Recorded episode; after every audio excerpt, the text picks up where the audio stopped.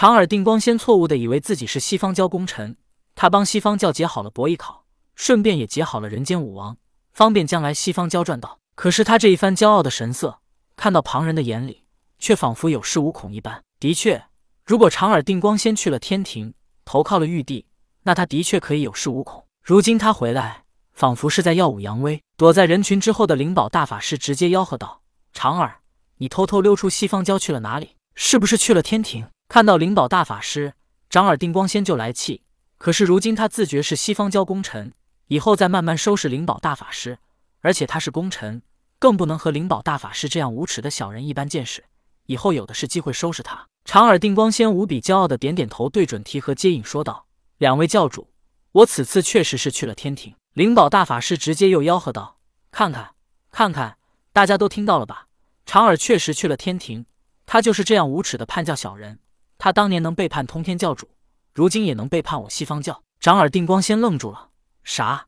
他是叛教小人？他这可是到天庭为西方教谋福利去了，怎么就成了叛教小人？长耳定光仙是绝对不敢背叛西方教的，因为他已经背叛了通天教主。如果再背叛西方，那么这三界内恐怕再也无他立足之地。看着灵宝大法师那得意的表情，长耳定光仙明白了，他早回来这两日，一定在教内宣扬了什么。让截教弟子和两位教主误会了，所以他才会这么嚣张。所以长耳定光仙急忙解释道：“两位教主，听我说，我去天庭是见了伯邑考，解好了他，顺便就解好了人间武王，方便西方教传道。”准提与接引只是静静的看着灵宝大法师与长耳定光仙的表演。灵宝大法师又说道：“果然，长耳投靠了天庭还不够，他还想要投靠武王。对了，当年文王屠子，诞生了三只兔子。”那三只兔子就代表紫薇大帝伯邑考，而长耳就是兔子。众所周知，武王是供奉玉帝、心向东方道门的。长耳这是想要利用自己的身份结好伯邑考，然后再利用人间武王来打压我西方教。他在图谋着回到东方。他瞧不起我西方教。准提与接引互看一眼，思索了一下，他们想起了长耳定光仙当年的所作所为。他背叛了通天教主。本来当时他们四位圣人都在，可是元始和老子都没收定光仙为徒。接引说了一句：“他与吴教有缘。”那元始直接就让他加入了西方教。如果当时元始不说话，长耳定光仙会不会加入我西方教呢？接引道人思索，原来那元始早就在算计我西方教啊！这长耳定光仙就是他的一枚暗棋。想到这里，接引道人说道：“长耳，我西方教并未派你去天庭，你却直接越过我与准提教主，私自前往天庭，你作何解释？”是啊，接引道人的一番话说到了重点。不论长耳定光仙是想要叛教还是想要壮大西方教，首先他这是私自行动，没有得到两位教主的批准。长耳定光仙猛一下子愣住了。是啊，他以什么理由来解释他私自去天庭呢？两位教主，我私自前往天庭，就是不想以西方名义，否则那玉帝会如何想？我这么做是为了避嫌，而且我也是想把此事做成之后再向两位教主汇报。长耳定光仙如此说，似乎又找到了合理的解释。但灵宝大法师又吆喝道：“两位教主，别被他骗了。那长耳可不是这么好心的人。他当初拿着六魂幡背叛通天教主，可是直接来见四位教主。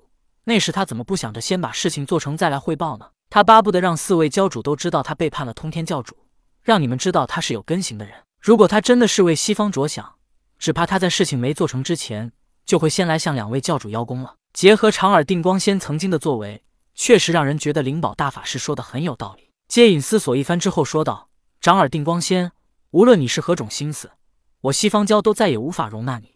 既然你已经结好了伯邑考和武王，你便可以回到东方去。如果你真是为我西方教着想，你可为我西方立功。他日我们必定会再将你收归门墙。只是如今西方容不下你，我们也不伤害你。你走吧。”接引也是思索了一番，如果长耳定光仙真的投靠了玉帝，他如果擅自杀了，那么就确实得罪了玉帝。而且，正如灵宝大法师所言，伯邑考与此时的长耳定光仙一样，都代表着兔子。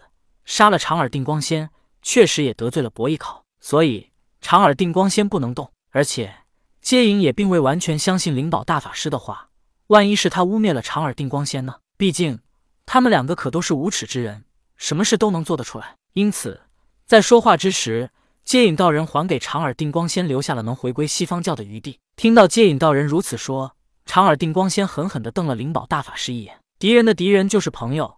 长耳定光仙决定先去找渡恶真人，他也听说渡厄真人在东西方之间建了一座道观的事。毕竟长耳定光仙自己也明白，如今西方不容他，他也无法回到东方，他根本无处可去。同时，长耳定光仙心中发狠，他恼怒地说道：“两位教主，他日我必将以无比辉煌之姿降临我西方。”接引道：“希望道友说到做到。”哼！长耳定光仙冷哼一声，甩手而去。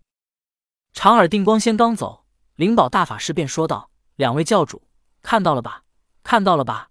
这长耳如果不是有了倚仗，怎么敢这么有恃无恐？居然还敢威胁两位教主！准提接引没再说什么，而是对围观的众人说道：“大家散了，都各自回去修炼吧。”众人散了之后，准提与接引并肩而行。准提也要回去修炼，接引叫住他道：“道友，随我来，我有一事与你商议。”